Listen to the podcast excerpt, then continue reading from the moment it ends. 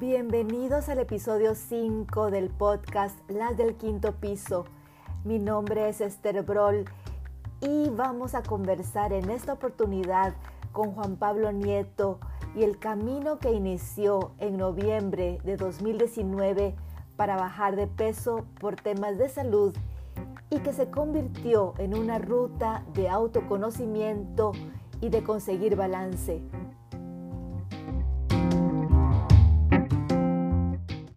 Qué gusto tenerte, Juan Pablo, eh, por acá. Yo no sé desde hace cuánto tiempo nos conocemos, pero sé que son más de 15 años, quizá un poco más. Y el mundo del turismo nos ha reunido, nos ha unido Gracias, Esther. Es un gusto estar acá contigo en tu podcast. Te felicito por este esfuerzo que estás haciendo, eh, porque pues, se van a conocer temas que son de utilidad para todos. Y pues sí, son como unos 20 años que nos conocemos y de esta amistad tan bonita. Yo quiero que conversemos de algo. Yo creo que la última vez que yo te vi personalmente fue a principios de 2020 y luego te volví a ver hace poco y me impresionó la transformación que tuviste. Y quisiera yo preguntarte, a finales de 2019 iniciaste un proceso de pérdida de peso. Cuéntanos a la fecha cuántas libras has perdido y qué te hizo iniciar ese proceso. Bueno, pues tal vez comenzar diciendo que toda la vida he sido una persona con sobrepeso. De joven, pues me ejercitaba más, eh, eh, que es la bicicleta, o salía o, a, la, una piscina, por todos los días me ejercitaba, pero aún así tenía sobrepeso de, niño, de joven. Pero eso creo que me mantenía por lo menos una salud como más mm, estable, digamos. Nunca tenía triglicéridos altos ni nada, nunca tuve un problema de salud de esa naturaleza pero que conforme fui avanzando en la edad y con las responsabilidades, el trabajo y la familia y demás, uno va olvidándose de uno mismo y eh, se enfoca uno mucho en el trabajo. Pues en lo personal yo trabajaba siempre hasta muy tarde y comía a la hora que fuera, un hábito también de no desayunar nunca.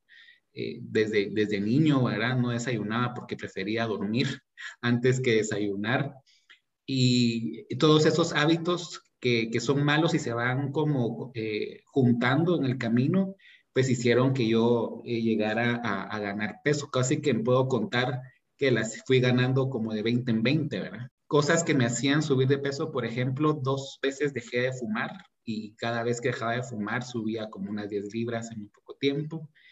Eh, no fumo ya, definitivamente ya no fumo hace varios años pero esa, eso y hay un efecto que, que, todo el mundo lo habla, que cuando deja de fumar tiende a subir de peso. Pero lo que más me afectaba a mí era el estrés y los malos hábitos alimenticios. Como sabrás, pues los últimos años fueron demasiado intensos y que, digamos, hacían que al mediodía comiera lo que fuera, aunque fuera sano, pero a veces no comía bien. Y en la noche era que llegaba con toda el hambre a la casa y entonces todos los, la comida rápida del camino se me antojaba y pues regularmente caía comiendo lo que fuera a altas horas de la noche. Llegué, eh, después de estar, que yo estuve oscilando entre 205 y 220 libras eh, por muchos años, que iba venía del gimnasio, de algún régimen tal vez de dieta, llegué a las 243 libras en eh, y eso sí ya me asustó, digamos, me alertó.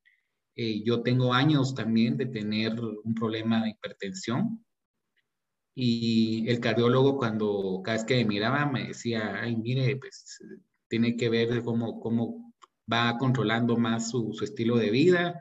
Él entendía que no, que no podía hacer una transformación fuerte, sí me recomendaba ir a un nutricionista.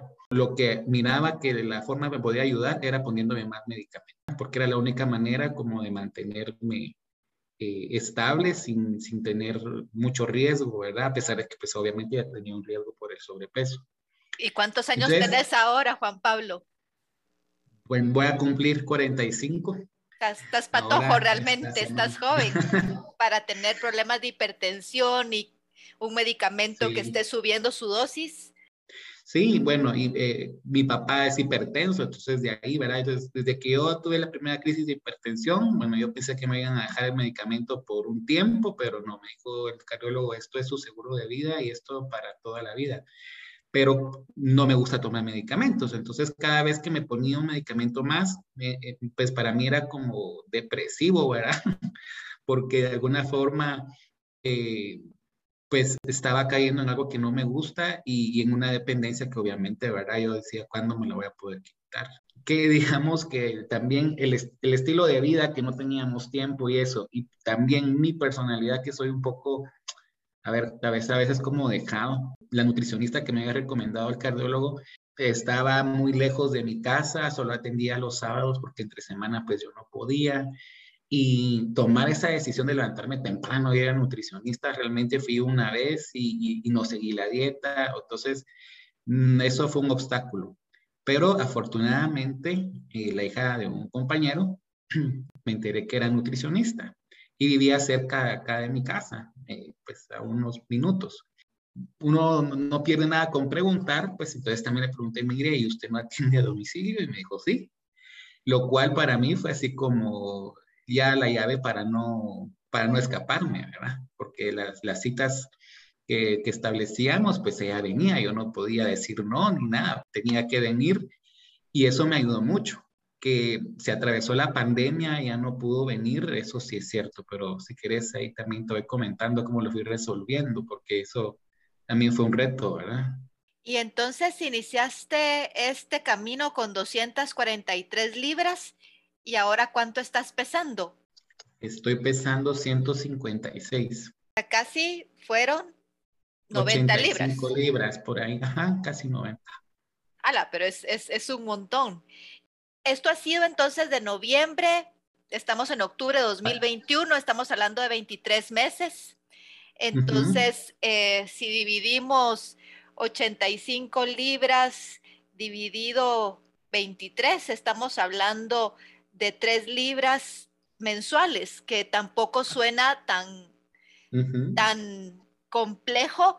Obviamente no somos nosotros quienes hemos recorrido ese camino, pero si lo divides dentro de cuatro, pues era básicamente una libra a la semana, que según he escuchado yo, los nutricionistas dicen que eso es lo razonable de bajar, que si bajas más de dos libras o tres a la semana, es muy probable que tengas un rebote bajando peso, pero que en el camino has ido descubriendo varias cosas, has incorporado ejercicio, has cambiado tu estilo de vida. Contanos un poco más sobre todo eso. Sí, yo creo que lo primero, y yo creo que es la recomendación, cuando me preguntan, yo siempre les digo, cuando nosotros decidimos bajar de peso, nos metemos a un régimen de dieta o lo que sea, lo que queremos es una meta como muy de corto plazo. Eh, a veces es la Semana Santa, a veces es eh, la Navidad, una fecha, lo que fuera, y no lo vemos a un largo plazo. Y como yo me, me, me mentalicé desde el principio, yo estas libras no las gané en dos meses. Estas libras las he ganado eh, paulatinamente a lo largo de 20, 30 años. Entonces no puedo pretender yo bajarlas en el mismo tiempo, en dos meses, cuando yo debería de tomarme un poco más de tiempo. Entonces esa, esa fue mi mentalidad. Mi mentalidad no fue como ponerme una meta de 10 libras mensuales o de, no, mi mentalidad fue como de ir cambiando, ¿no? El estilo de vida de a poco, con mucha paciencia. Y eso pues me ha ayudado mucho para, para perseverar, inclusive para llegar más allá de lo que yo pensé que era capaz de llegar, porque yo con 190 libras yo hubiera estado feliz de la vida. Más o menos eso fue lo que eh, llegué a pesar en noviembre del año pasado. Y yo ya me sentía feliz, pero ahí me di cuenta que podía digamos, seguir avanzando en este proceso porque obviamente ese no era mi peso ideal. Pero como tú dices, sí he encontrado, eh, digamos, eh, también obstáculos, pero también eh, algunas otras aristas que van ayudando en este proceso. y es que yo creo que pues somos personas holísticas, somos seres holísticos, no solo es la parte física, sino que también pues tenemos una parte emocional que es muy importante y en la pérdida de peso hay muchas personas, yo creo que lo hemos visto en algunos programas que van con psicólogo y demás porque hay un proceso eh, ahí emocional que a veces hay un obstáculo que nos está impidiendo pues romper esa barrera de, de, de lo que sea que nos estamos protegiendo con el peso. Entonces, eh, pues hay un tema emocional y también hay un tema, creo yo, espiritual y que están interrelacionados unos con otros. Digamos, es increíble cómo, por ejemplo, el ejercitarme, ese esfuerzo que hacemos de, levantarnos, de comenzar a, aunque sea a caminar o a correr, eh, hay, un, hay un esfuerzo interior, a veces no dan ganas, a veces sí tenemos la energía, a veces no, pero ¿cómo podemos nosotros eh, crecer, por ejemplo, en hábitos desde el punto de vista emocional y también crecer espiritualmente haciendo esos pequeños esfuerzos? Los podemos ofrecer, eh, digamos, e-, ese, ese, cansancio, ese esfuerzo, esas pequeñas cosas las podemos ofrecer a Dios como un, como en reparación o, pidiendo por alguien. Y entonces digamos que eso le da una motivación diferente al ejercicio porque entonces hay una razón más por la cual yo tengo que hacer el esfuerzo de levantarme y hacerlo. Eh, y también esa construcción de irse venciendo uno diario va haciendo que uno se venza también interiormente en la parte emocional para poder ir venciendo otras cosas desde el punto de vista emocional. Entonces, eh, digamos que, he visto cómo hay una interrelación entre las cosas, que bueno, esta, esta, esta visión, esta perspectiva la tenía desde antes, ¿verdad? Afortunadamente también, pues, debo reconocer que yo también estuve en un proceso eh, de salud emocional hace muchos años y seguramente eso también ha tenido ahora su repercusión positiva. Eh, y por supuesto un proceso espiritual. Entonces ahora veo de poner en práctica y unirlo todo y efectivamente cómo es que una cosa contribuye a la otra. Hay varias cosas que dijiste hace un momento y quisiera que pudiésemos profundizar. Una de las, de las cosas, y, y, y a mí me ha pasado, es lo que tú decías, uno a veces con la comida se protege de ciertas cosas, obviamente no es un comportamiento sano, pero también muchas veces el silencio o el no poder decir cosas que me molestan, que me hieren, que me han afectado, muchas veces la comida hace que nos traguemos eso que nos molesta y pues hasta cierto punto hay quienes dicen que la comida puede ser tan adictiva como como algunas drogas y que resulta siendo esa coraza para enfrentar ciertos temas. ¿Quisieras hablar un poquito más acerca de la función de la comida para callar lo que debiéramos decir, para protegernos de algunas cosas, por supuesto, de manera equivocada? Creo que hay varias formas, ¿verdad? Yo nunca, digamos, en mi proceso de, salud emocional, eh, me pregunté acerca de esto, ¿verdad? O sea, que no, no, así conscientemente no, no sé decir si hay algo que yo, de, eh, que algo contribuyó o, de alguna manera me estaba escondiendo, pero eh, sí que sé que, por ejemplo, que una persona que quizás eh, tiene una personalidad como muy introvertida o que la bajo estima, tiene bajo estima y que permite, digamos, abusos emocionales, psicológicos, físicos, inclusive los sexuales, vemos esas historias de cómo las personas para protegerse de que las personas no se le acerquen a uno, comienzan a, comer porque es la única forma de, sacar, como tener un rechazo y no permitirse uno abrirse a los demás, ¿verdad? Es como, eh, aun y cuando pues yo siempre fui muy amiguero y todo, pues yo siento que he sido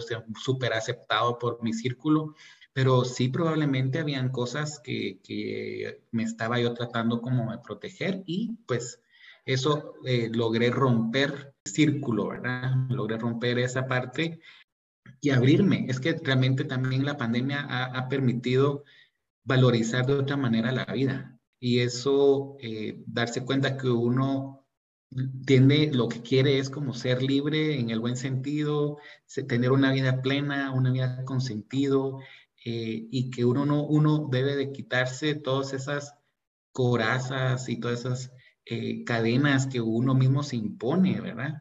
Para poder salir adelante y, vivir la vida que estamos llamados a vivir eh, plenamente, ¿verdad? Entonces yo creo que eso me ha ayudado. ¿Ves? Y yo creo que eso le ayuda a las personas. Yo lo he visto en los programas, ¿verdad? Muchos se, se, cubren con esto. Y obviamente también otra cosa que emocionalmente nos afecta eh, con la comida es el estrés. Ahí hay una escape, ¿verdad? De, de nuestra eh, ocupación y hay temas, creo que también químicos que están interviniendo, ¿verdad? En donde eso sucede. ¿Cuántas veces al día estás comiendo ahora? Realmente, eh, pues siempre he comido tres veces al día. De alguna manera, creo que sin proponérmelo, he hecho un poco de ayuno intermitente porque soy bastante nocturno, ¿verdad? Siempre trabajo y, hago muchas cosas en la noche, de, de estudio, lo que sea, eh, y me levanto, ahora con la pandemia me levantaba tarde, ¿verdad? Entonces creo que inconscientemente a veces llegaba a las 12 horas de ayuno porque comía temprano, seguía trabajando en la noche y ya me despertaba tarde, ¿verdad?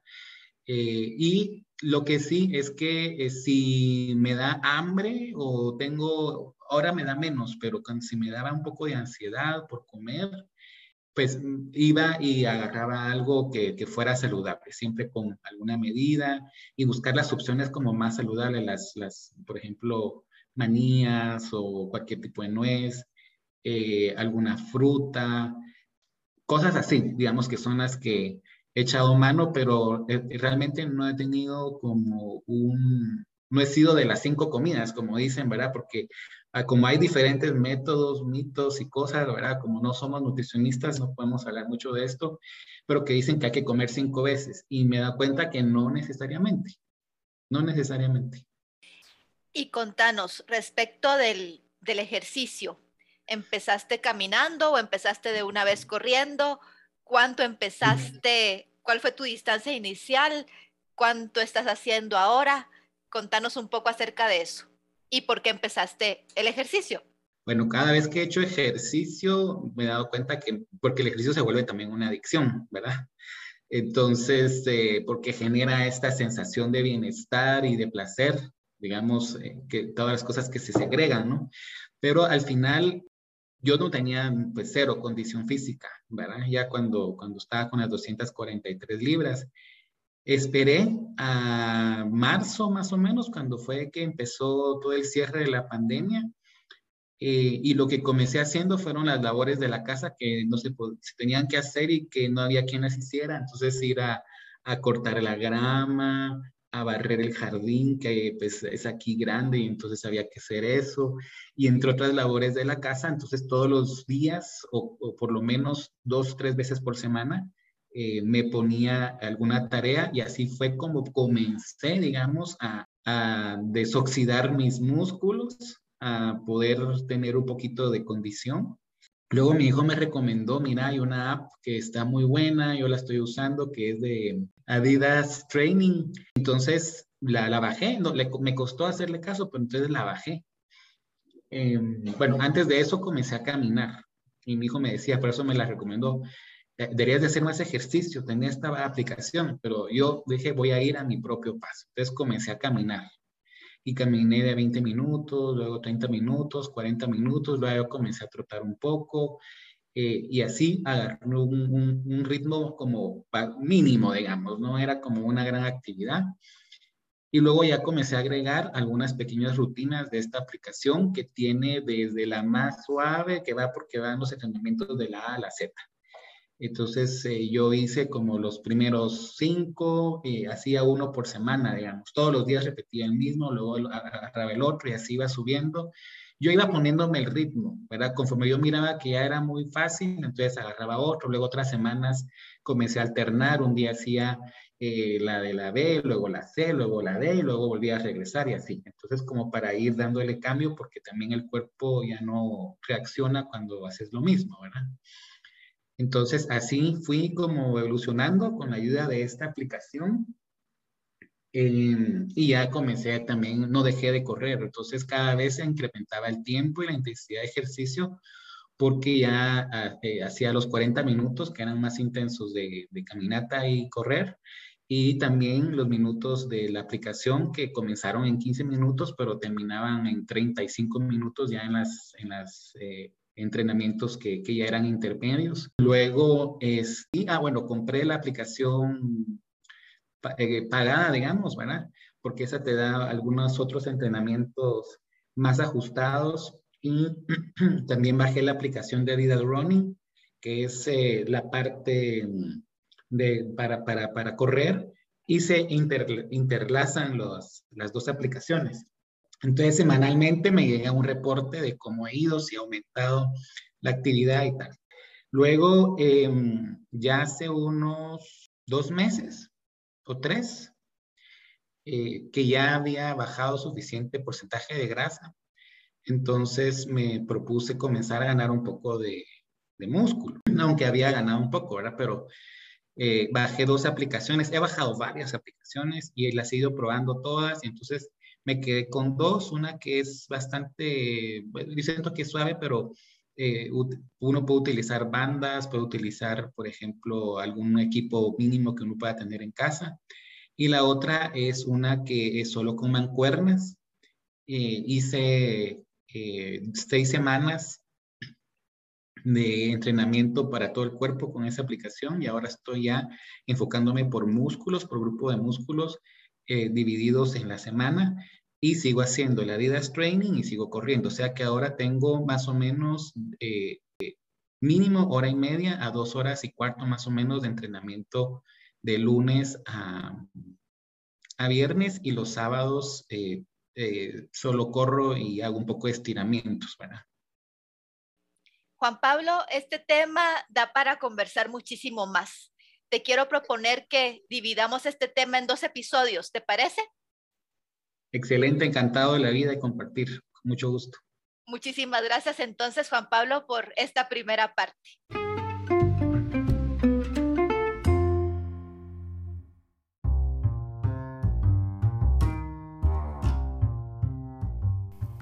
Acompáñame la próxima semana a escuchar la segunda parte del relato de Juan Pablo Nieto respecto de su camino hacia el bienestar físico. Y vamos a cerrar nuestro episodio de hoy con una frase del filósofo suizo Henri Frédéric Amiel, que dice así, Tu cuerpo es templo de la naturaleza y del Espíritu Divino. Consérvalo sano, respétalo, estúdialo y concédele sus derechos. Gracias por escucharme. Hasta la próxima.